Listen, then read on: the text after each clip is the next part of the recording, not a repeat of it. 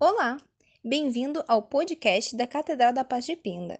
Esperamos que você aproveite essa mensagem.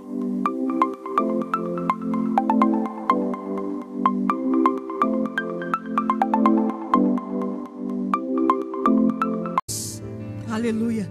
Se tiver alguém aí bem perto de você, eu queria que você olhasse para ela, duas ou três pessoas, e você pudesse dizer assim, ó, se prepare. Porque você vai me ver muito diferente esse ano. Diga, você vai ver a minha vida dar uma grande virada. Amém? Glória a Deus. Quem não pegou seu projeto de vida ainda, levante a sua mão assim. Você que não está com o seu cartão do seu projeto de vida, levante a sua mão, diácono vai levar um até você. Amém? Glória a Deus. Nós já começamos domingo passado a falar sobre esse projeto, sobre essa palavra profética de estar vivendo um novo tempo. E hoje nós vamos continuar falando sobre isso. Amém? Eu queria que você abrisse a palavra de Deus comigo. No livro de Romanos. Romanos, no capítulo 4, no verso 18.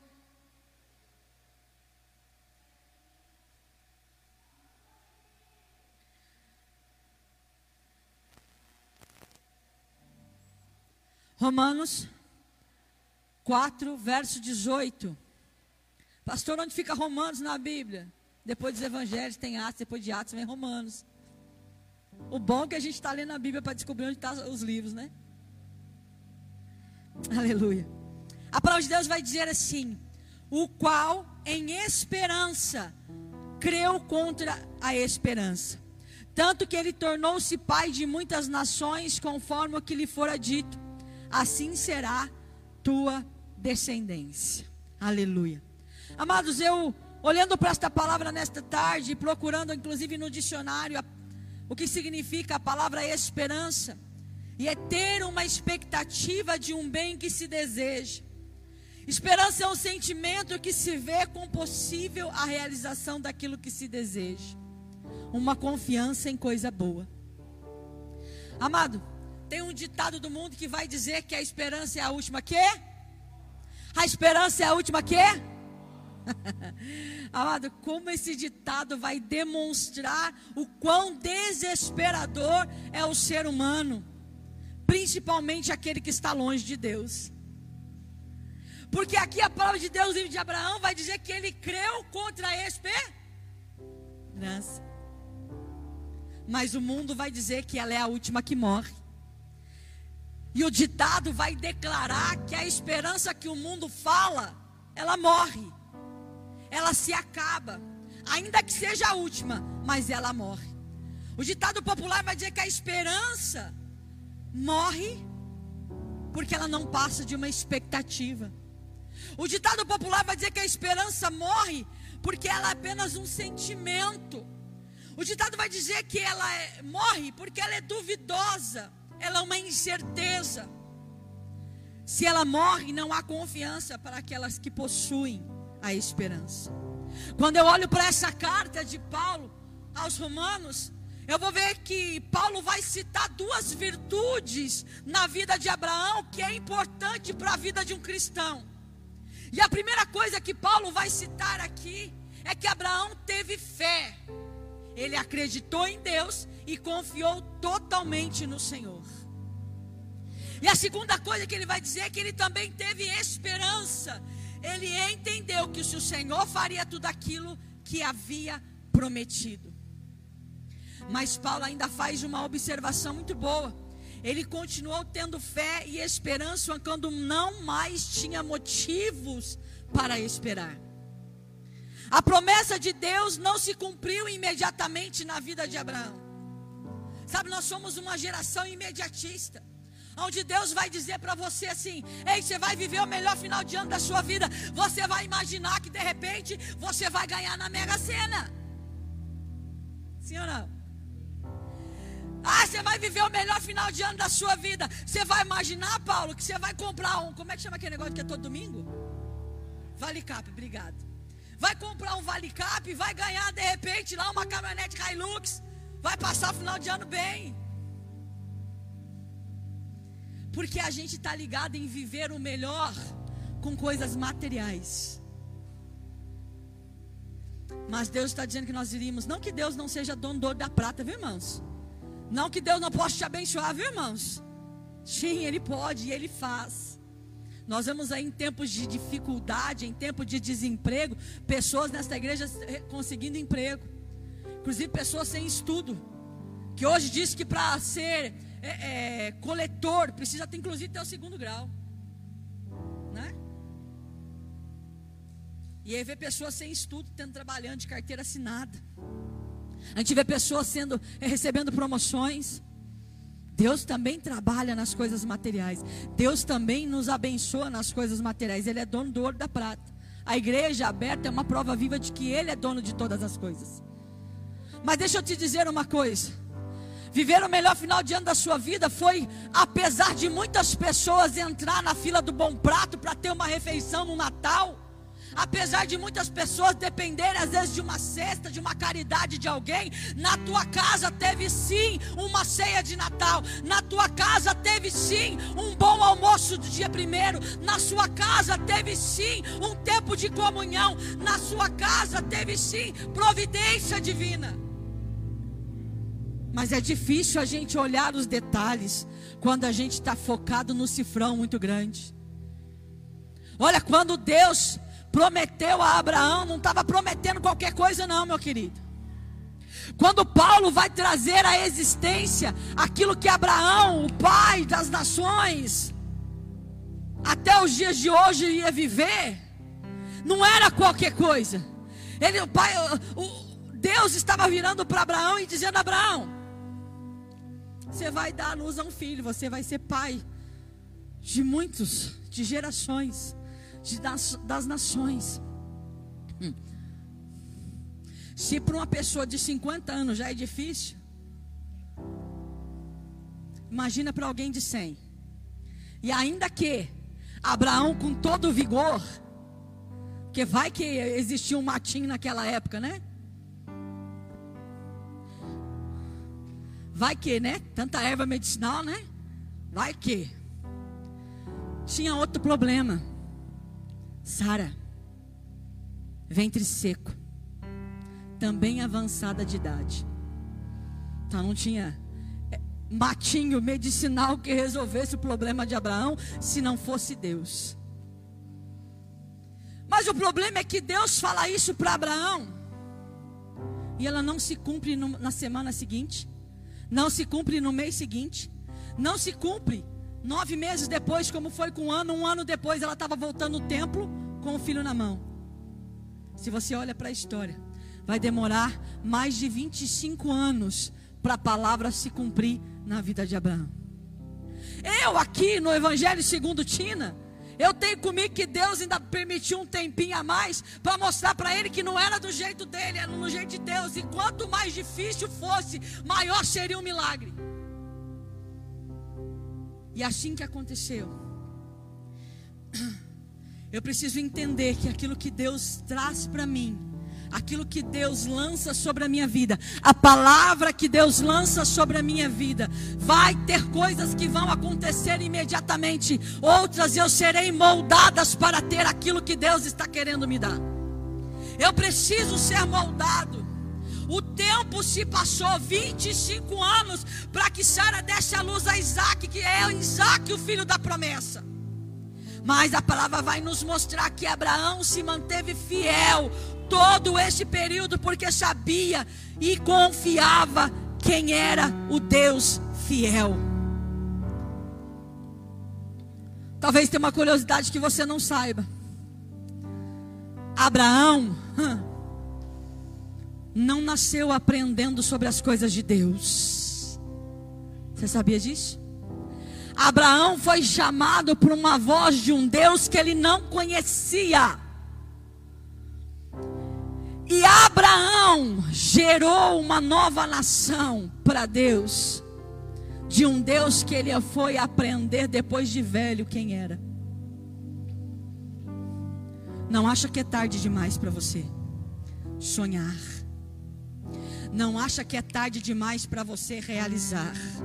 Não acha que é tarde demais para você crer naquilo que foi promessa lá atrás e até hoje você não esteve preparada para receber, por isso não recebeu. E por causa disso varreu as coisas para debaixo do tapete, porque o Deus que te prometeu é fiel para cumprir na sua vida, na sua casa e na sua família. Basta você esperar e confiar nele. A fé de Abraão foi tão intensa que nem mesmo a circunstância o abalaram. A fé de Abraão, pregada até os dias de hoje, ela foi tão firme em Deus, de um Deus desconhecido, que ele aprendeu quem era depois de velho, quando ouviu a sua voz: sai da tua terra e da tua parentela.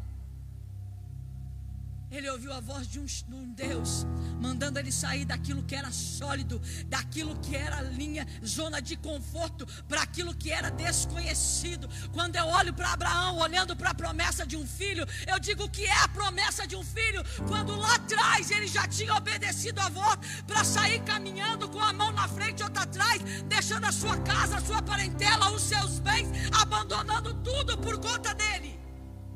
O que é esperar por um filho? Mas sabe o que acontece nos dias de hoje? É que a fé nos trouxe até aqui, mas infelizmente essa mesma fé nós não temos para ir além. Lá atrás era muito mais difícil, mas você olhou para a circunstância, aceitou Jesus e está aqui até hoje.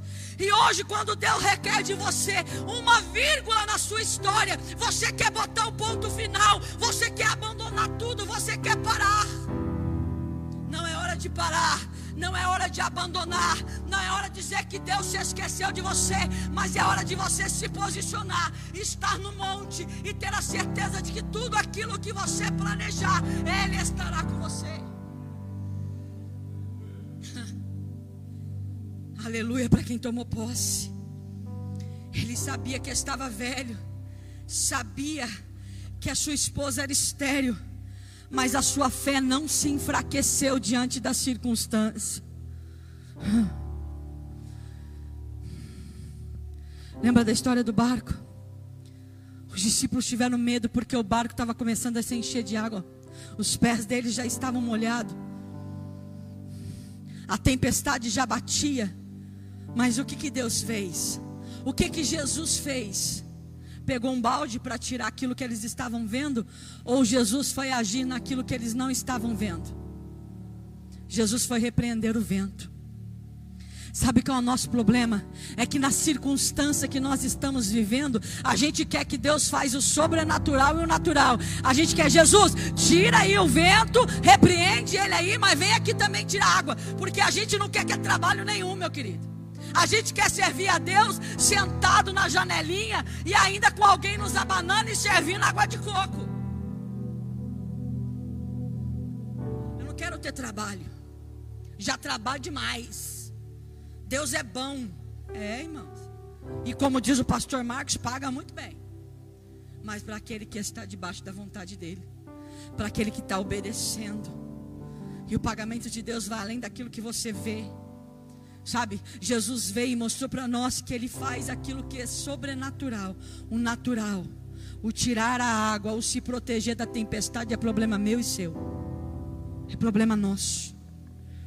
Quando Abraão, Abraão olhou para a circunstância assim, ó, posso ser velho, Sara pode ser seca, mas ainda assim, a minha fé é nova e a minha fé também é frutífera. E essa tem que ser a nossa posição para os dias de hoje. Os que são da fé sabem que as circunstâncias não são maiores do que o nosso Senhor.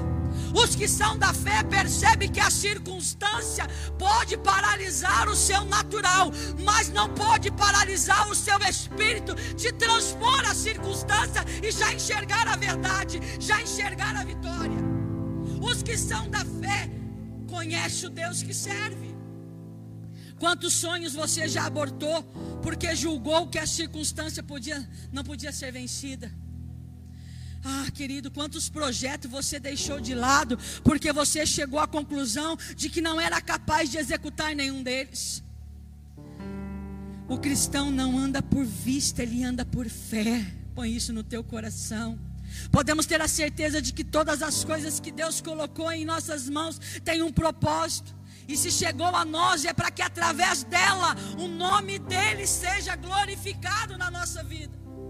Muitas coisas vão acontecer na sua vida, não é simplesmente porque você planejou, é porque essa circunstância vai gerar glória para o nome de Deus. E temos que estar preparados para essa glória vir. O problema é o quanto você está maduro para viver o tempo de glória. O problema é o quanto você está enraizado na palavra para viver o tempo de milagre. Quando eu olho para esta palavra, que Paulo vai dizer na sua carta ao livro de Romanos,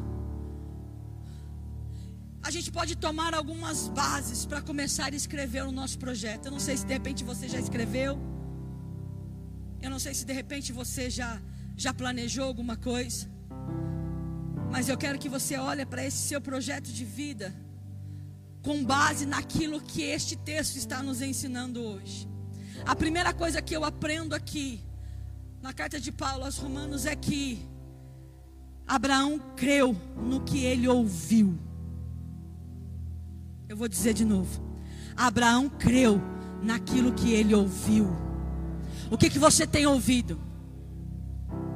Qual é a palavra que você tem ouvido e tem entrado no teu coração? Palavras de vitória. Olha aqui que eu não estou pregando motivacional aqui não, hein? Porque se eu tivesse eu já estava dando pro pirueta aqui em cima. Eu quero que você entenda que nós vamos crer naquilo que nós estamos ouvindo, mas o problema é o que eu estou ouvindo. Do que meu coração está ficando cheio, Paulo do que minha vida está se enchendo de murmúrias, reclamação, tempestade, barco cheio, problema, morte, doença, enfermidade, falta de dinheiro, problema, mais problema, mais problema. Ou eu estou olhando para a palavra que diz assim: tudo posso naquele que me fortalece. O Senhor é meu pastor e nada me faltará. Ei, eu vou descansar em Deus, porque sei que Ele é poderoso para fazer infinitamente mais do que tudo aquilo que pedimos ou pensamos do que que você está vivendo.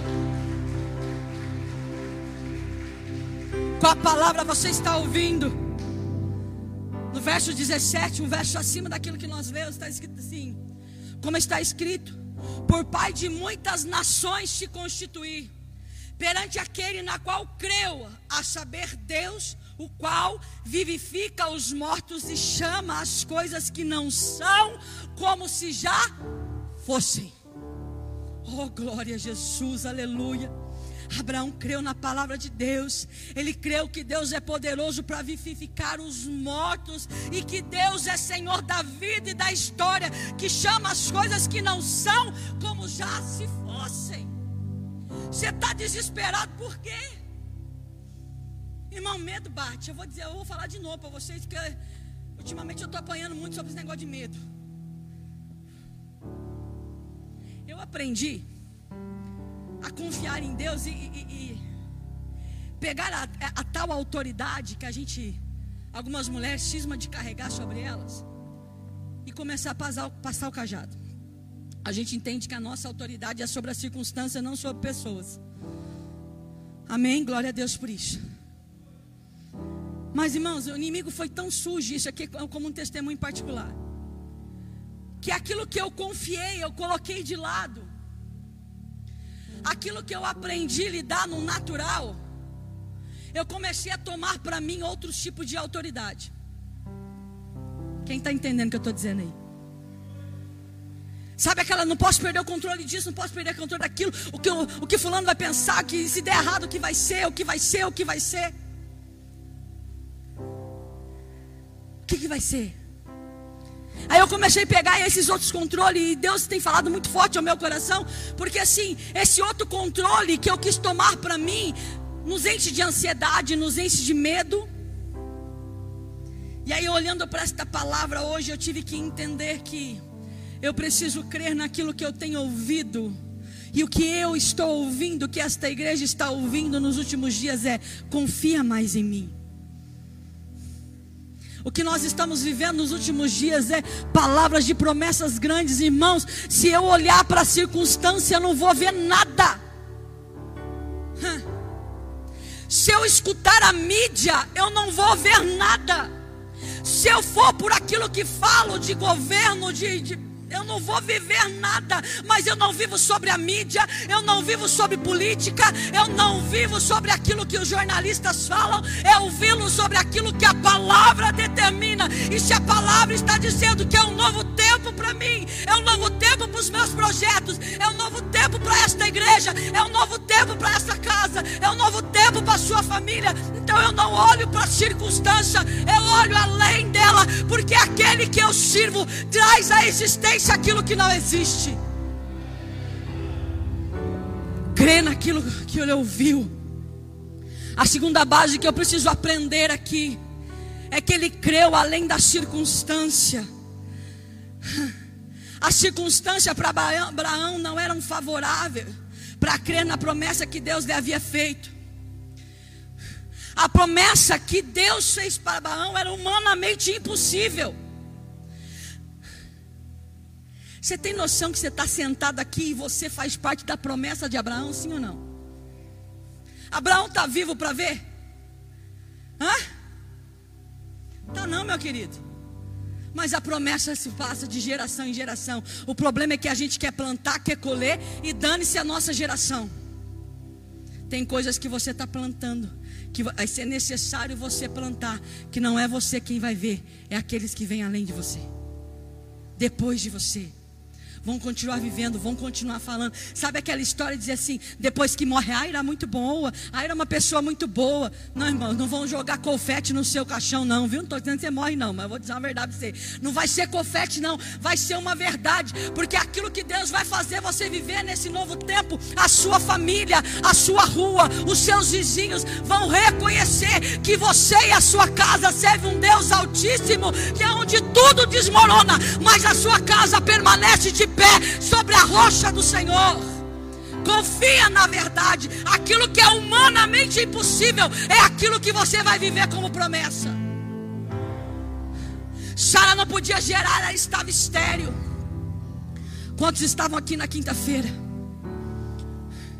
É tempo de eu arrancar a esterilidade da minha vida. Como que eu faço isso?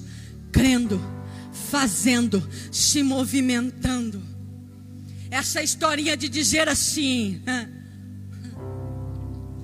Ai, se Deus falar comigo, Deus já está falando desde do Éden.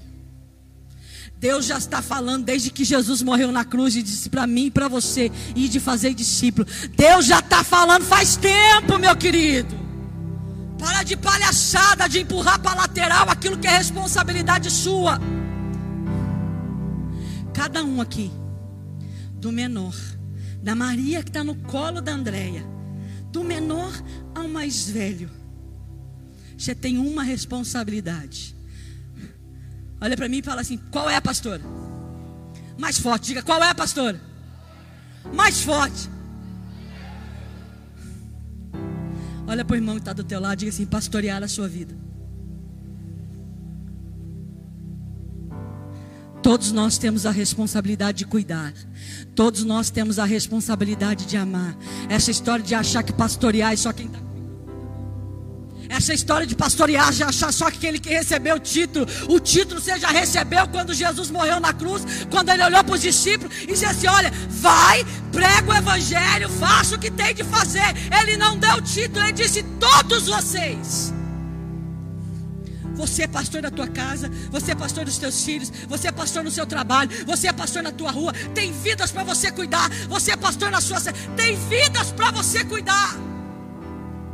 E a responsabilidade não é de um, a responsabilidade é no coletivo.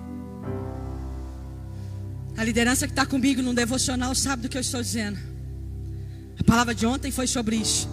Quando eu quis deixar que o meu secreto, isso aqui foi palavras minhas, não está no livro, mas você que lê vai entender, tá? Quando você deixar que aquilo que você gera no secreto, é vertical, né? É isso? Para cima é vertical?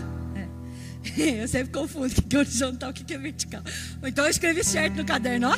Então, quando você deixar que aquilo que você gera no seu secreto, no vertical com Deus, começar a ser transformado no horizontal, quando você está em coletivo, você vai começar a ver a vida.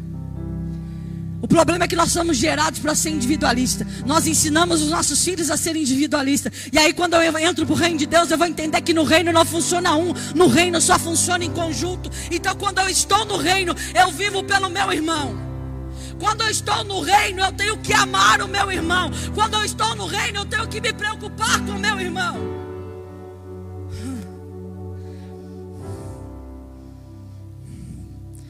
Deixa de ser individualista e começa a viver no coletivo.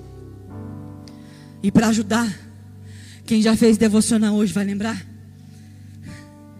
que Deus nos deu o Espírito para profetizar sobre aquilo que está morto. O Espírito nos capacita e nos dá poder para gerar vida. Como que eu gero vida? Falando. O problema é o que você ouve e o que você fala. O problema é o que você está ouvindo e o que você está falando. Vou lembrar vocês aqui. Abraão estava no secreto. O anjo veio ter com Abraão. E o anjo estava dizendo para Abraão que ele iria ser pai de uma nação. Que Sara ficaria grávida. Sara estava onde? Atrás da porta escutando. A palavra era para Sara ou era para Abraão? Para Abraão. Quem ouviu? O que, que a Sara fez? Ela riu, ela disse que era impossível, e ela passa à frente de Deus, dizendo: Já que Deus está mandando, toque minha serva. Quem ouve a palavra que é para você, Andréia, vai atropelar as coisas, porque não vai entender como você entende. O Espírito gera vida na boca que fala, naquele que escuta vai distorcer. Se ela não estiver no mesmo espírito, vai ser distorcido. Entenda isso. É importante você entender isso. Olha para a circunstância quando Deus lança a palavra para Abraão. Abraão estava no secreto com, com o anjo. E alguém tá, resolveu vigiar o secreto de outra pessoa. Aquele que vai tentar andar na sua sombra vai deixar de estar com você. Porque ele não vai entender aquilo que Deus vai começar a fazer na sua vida. Não ligue para as pessoas que vão sair, porque ela não vai conseguir sobreviver, caminhar com você, porque ela não vai viver o que você está vivendo. Deixa aí. Crer é dar fé, ou seja, crer é acreditar. Abraão apenas creu com uma fé obediente, porque Deus é poderoso para vivificar os mortos. Deus só está pedindo uma coisa para mim e para você hoje. Ouça, creia, seja obediente. Não distorça aquilo que Deus está falando a seu mero prazer. Mas se Deus está falando, confronta você, viva o confronto, saia dele curado, mas não modifique as coisas para confortar o teu coração. Não modifique as coisas para gerar em você um sentimento de que está tudo bem. Terceira coisa, para nós podermos encerrar. Abraão creu além das aparências. Se você ver o verso 19, vai dizer assim: e não enfraquecendo-se na fé, não atentou para o seu próprio corpo já amortecido, pois já era de quase cem anos, nem tampouco para o amortecimento do ventre de Sara. Em outra versão vai dizer assim: sem se enfraquecer na fé, reconheceu que o seu corpo já estava sem vitalidade pois já contava cerca de 100 anos de idade, e também o ventre de Sara já estava sem vigor. Não já estava sem, já não tinha nenhum, né? Nunca teve vigor para gerar nada. Mais uma vez eu preciso frisar para que você aprenda: crer é dar fé, é acreditar.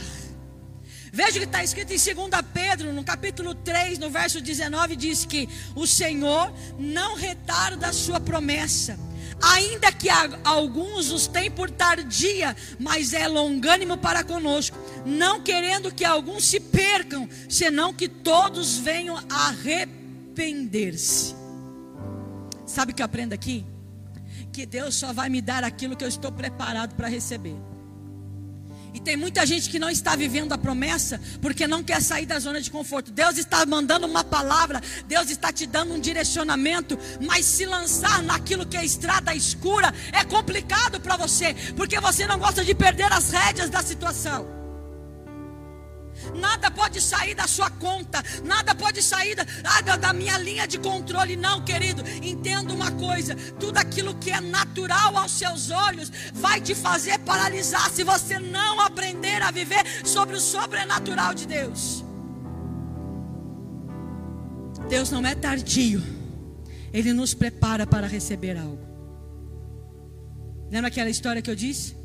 De que adianta ganhar uma Hilux no Vale Cap, Vale Cap. Se você não vai ter dinheiro para pagar o IPVA dela. Você acha que Deus vai te dar algo assim? Hã? Porque aquele que te der a Hilux é o mesmo que vai te dar dinheiro para pagar o IPVA, pagar seguro e ainda poder dar ter gasolina para andar nela. Porque Deus não faz nada pela metade mas Ele só dá aquilo que você está preparado para receber. Aquilo que o teu coração está preparado para receber. Aquilo que a tua vida está preparado para receber. Ele vai dar uma Ferrari na mão de quem não sabe dirigir, nem uma charrete. Não. Deus não vai dar nada que destrua você.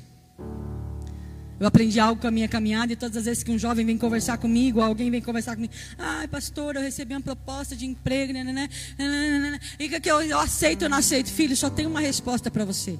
Se acha que foi Deus que te deu, foi Deus que me deu. Amém? Eu creio que Deus dá. Esse serviço te tira da presença de Deus, te tira dos cultos, te tira dos compromissos da igreja.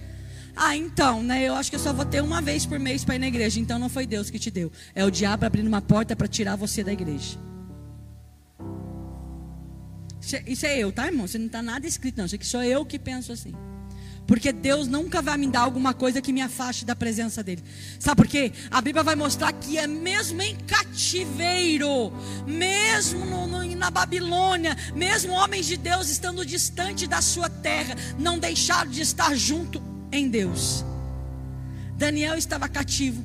Daniel tinha linhagem real. Mas Daniel, mesmo cativo, ele gerava dentro dele a presença de Deus. E aonde ele estava, a presença estava com ele. Ele buscava Deus. Então eu vou entender que mesmo eu passando por um deserto, mesmo eu cativo às vezes, mesmo eu enfrentando uma grande tempestade, a, a Deus vai gerar vida em mim, não me colocando em covas de leões, a qual o leão não está preparado para ser governado por um anjo. Ser governado por um anjo. Você acha que o local onde Deus está tentando te enviar, as pessoas serão governadas por anjo? Para abençoar a sua vida? Você acha que a cova que você está entrando, os leões serão submissos aos anjos? Por causa de você?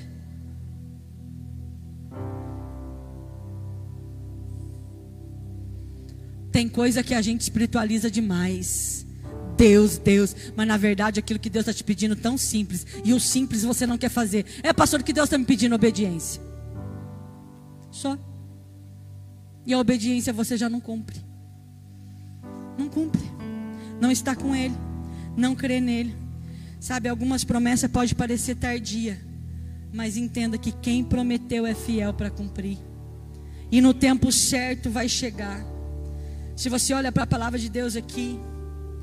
E se você puder comparar isso com a sua vida. A palavra diz que o crente Abraão, eu e você, não podemos enfraquecer na fé.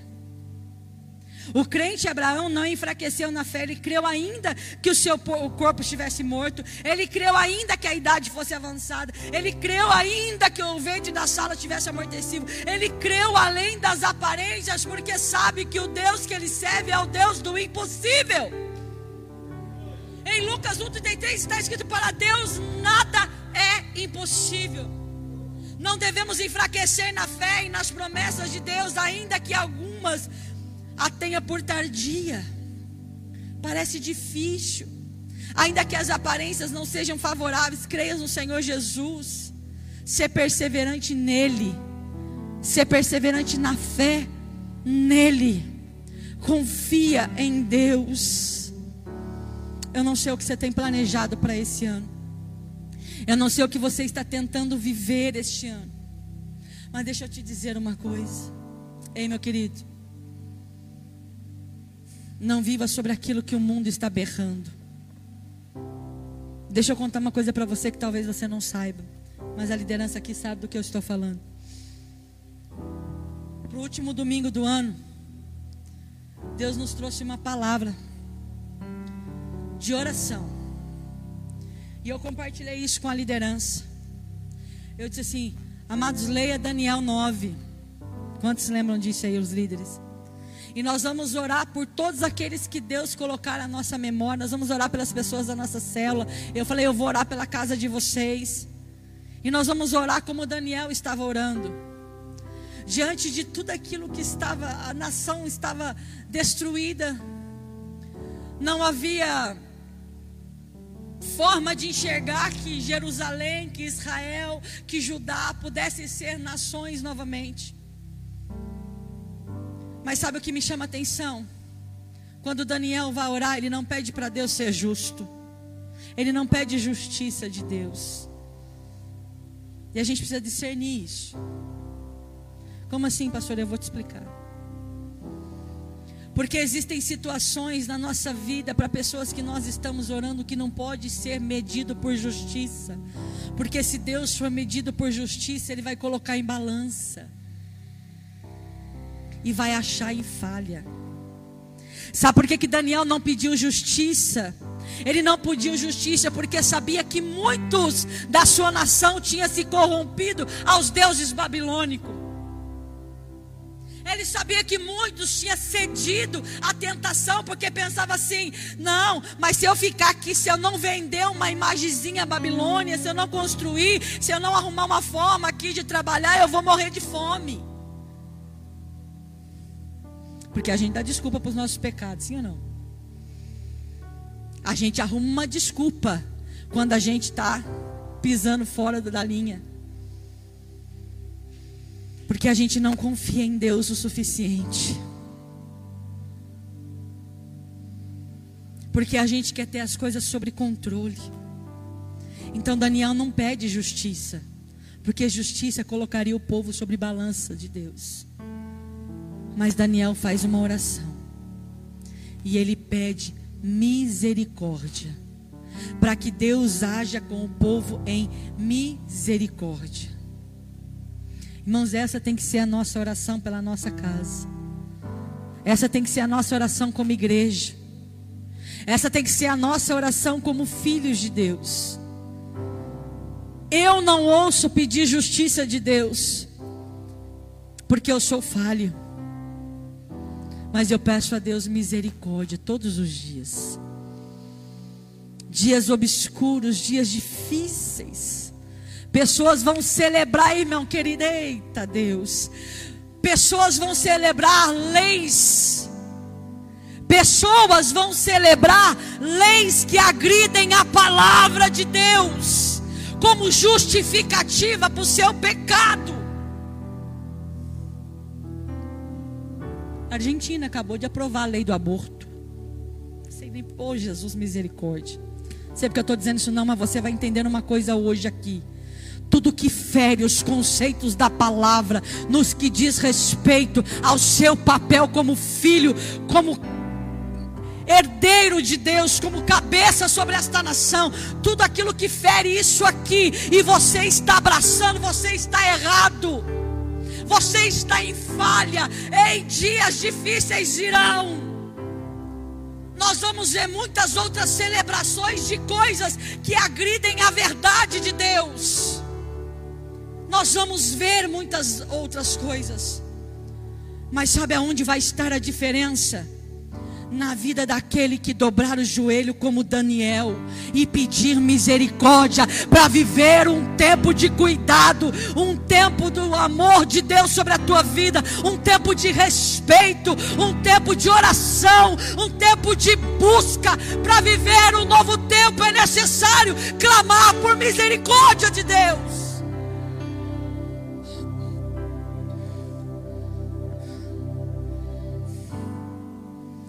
Não se espante com aquilo que virá, mas guarda isso no teu coração, guarda isso na tua mente, crava isso aí no outdoor lá dentro da tua casa.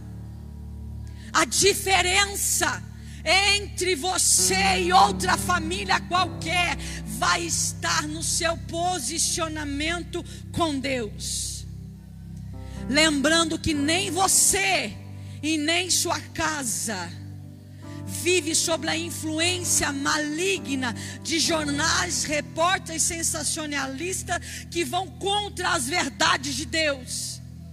Mas aquele que olha para a palavra, pede misericórdia, dobra os seus joelhos, viverá um tempo de provisão, de cuidado. A morte não vai bater, a enfermidade não vai bater, até na casa mais simples, aonde tem o sangue do cordeiro, o anjo da morte não chegará, praga alguma chegará.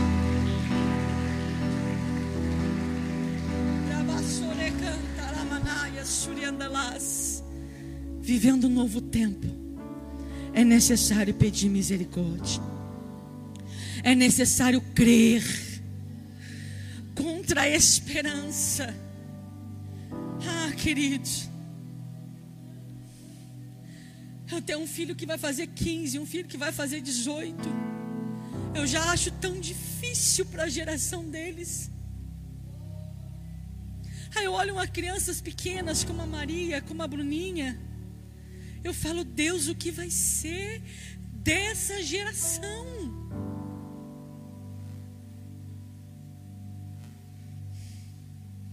Das que vão nascer. A gente tem umas, umas pá de crianças para nascer, né? Tem o Joaquim, tem o Noah.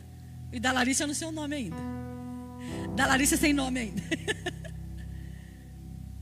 Eu penso nessas crianças e falo, Deus tem misericórdia. Faz de nós uma igreja forte, que viva a coletividade, que viva o cuidado, para a gente poder estender as mãos para eles. Faz de cada pai, cada mãe que está aqui, essa tem sido a minha oração, apaixonada por Jesus a ponto de os filhos viverem o mesmo que os pais estão vivendo. Você tem que ser o espelho dentro da tua casa. Você precisa ser o representante de Deus na sua casa, no seu trabalho, irmão. Ser crente dentro das quatro paredes da igreja é muito fácil. Crer aqui dentro é muito fácil. Viver o glória a Deus, aleluia, aqui dentro é muito fácil, meu querido, mas o problema é viver lá fora. Quando a circunstância bate no teu peito e te tira o chão. Aí você tem que olhar para tudo aquilo e tem que continuar dizendo: Deus é Deus do impossível. Eu vou, ainda que eu não esteja enxergando o chão, eu continuo caminhando, eu continuo seguindo, eu continuo crendo. É difícil, mas tem que ser o posicionamento da igreja. É tempo de gerações, como eu, como você que está aqui, dobrar o nosso joelho como Daniel dobrou e clamar por misericórdia.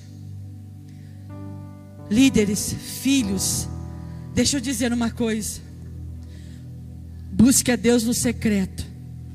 Mas o seu secreto tem que transformar a vida de alguém quando você estiver em coletividade. As pessoas têm que olhar para você e têm que ver Jesus. Senão você está simplesmente passando o tempo no silêncio. Não com Deus. Porque aquilo que Deus fala no secreto tem que ser revelado na luz. Nossa geração vai precisar orar muito, pedindo misericórdia. E sabe que vai ser necessário, Paulo, a gente ter e caminhar e andar Igreja de Deus, Comunidade Catedral da Paz de Pinda, presta atenção no que eu vou dizer para você. Você vai ter que buscar no secreto uma aljava, uma bolsa cheia de bálsamo, porque Deus vai nos usar para curar esta cidade. Deus vai nos usar para curar os que estão caídos. Deixa outras igrejas se pre preocuparem. E aí eu quero isso, eu quero isso. O que nós queremos é olhar para trás e ver todos que estão caídos e levantar um por um, porque todos são dignos do amor de Deus. Um a um precisa ser cuidado. Eu tenho a plena convicção que essa será uma casa de passagem, Paulo, para muitos. Chegarão, serão curados e seguirão o seu caminho. Como chegarão outros, serão curados para curar outras pessoas e edificarão aqui uma nova igreja conosco. Eu tenho certeza que este ano e o inferno não vai parar esta igreja. Este ano nós vamos viver um tempo de crescimento. Homens, mulheres de Deus se levantando. Pessoas, você vai dizer assim, mas ele, ele vai tocar teclado. Não. Quem olhava para a cara do Davi o ano passado e imaginar que Davi ia tocar baixo o teclado. Com essa cara de nerd que ele tem, não ia combinar com ele. Brincadeira, viu, Davi? Deus levanta quem Ele quer, da maneira que Ele quer. E você vai ver que as pessoas que Deus estão levantando para esta casa, você não vai se se espantar porque você vai saber que Deus está fazendo novo aqui. Deus está fazendo novo aqui.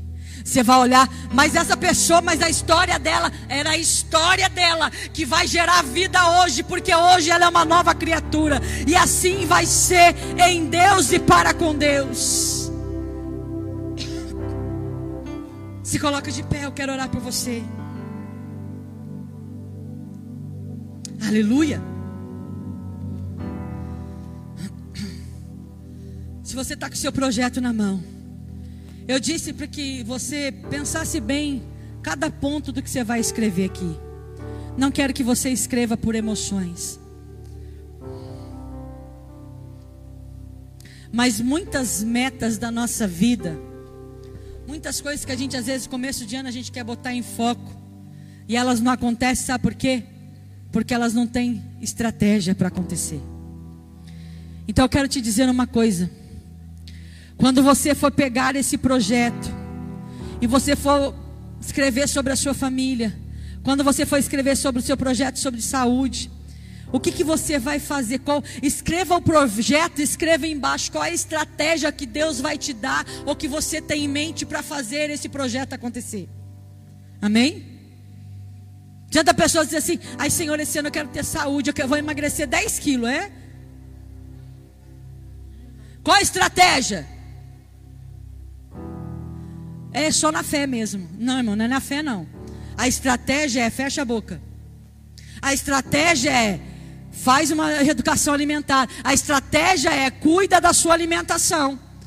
Querer emagrecer 10 quilos comendo hambúrguer todo dia não vai funcionar. Querendo comer encher o nariz de carboidrato também não vai funcionar. Projete a sua vida desenhando a estratégia para que não seja além daquilo que você está sonhando, pensando e esperando. Amém? Eu quero orar por você.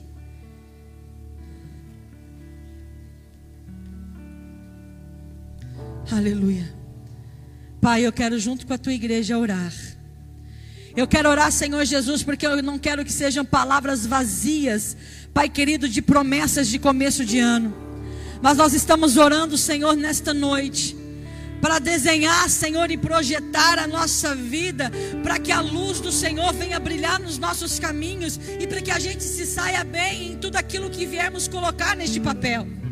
Senhor, não dá simplesmente o desejo para cada um, mas neste momento também dê a estratégia para fazer cada sonho, cada projeto sair do papel. Aquele que deseja sobre a família, aquele que deseja começar uma família, aquele que deseja reestruturar a sua casa qual a estratégia que o Senhor vai dar para reestruturar a sua casa. Aquele que deseja sobre a sua saúde, Pai, aquele que deseja sobre a área financeira, sobre a área emocional, Pai querido, cada sonho, cada projeto, Pai querido, possa vir acompanhado de uma atitude para fazer esse projeto se tornar realidade. Possa vir acompanhado de uma atitude para fazer esse projeto sair do papel e se tornar realidade, Deus. Não basta simplesmente crer, não basta simplesmente ter fé, mas é fé contra a esperança, Pai querido.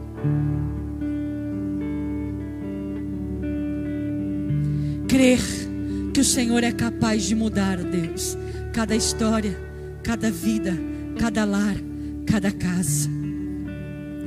Deus está trazendo algo novo para nós. Deus está trazendo algo novo para a tua casa. Deus está trazendo algo novo para a tua vida. Ei, meu querido, presta atenção no que eu estou dizendo para você nesta noite. As janelas do céu estão abertas. Deus está de pé no seu trono de graça. Olhando para você e dizendo: Filho, só basta uma atitude, o resto é comigo. Filho, só basta um posicionamento, o resto é comigo. Filho, só basta um, o resto é comigo. Pai, abre agora a mente dos teus filhos. Ah, Pai querido, dá discernimento, dá sabedoria para que os sonhos não sejam só sonhos, mas sejam concretizados, ó Pai querido, em Ti. Tudo aquilo que um dia foi varrido para debaixo do tapete, esquecido, ó Pai querido, possa ser algo novo hoje. Possa ser algo novo hoje, Pai querido, para esta casa, para esta vida, para esta família, Pai. Em o nome de Jesus. Nesse domingo, Pai, domingo da família. Domingo de colocarmos a nossa família no altar de Deus. Um dos nossos projetos diz respeito à nossa casa, à nossa família. Por isso, ó Deus, eu oro por cada lar. Para todos que aqui estão e para aquele que assiste comigo. Pai, que este ano seja um ano, Senhor, de colheita dentro dos lares. Seja um ano, Senhor, de agir do Senhor dentro das casas. Dá-nos, Senhor Jesus, bálsamo suficiente para restaurar e alcançar todos aqueles que precisam. Dá, Senhor Jesus, para esta igreja um tempo de amor, de cuidado, Pai querido, para com todos aqueles que chegam, Pai. Em o nome de Jesus.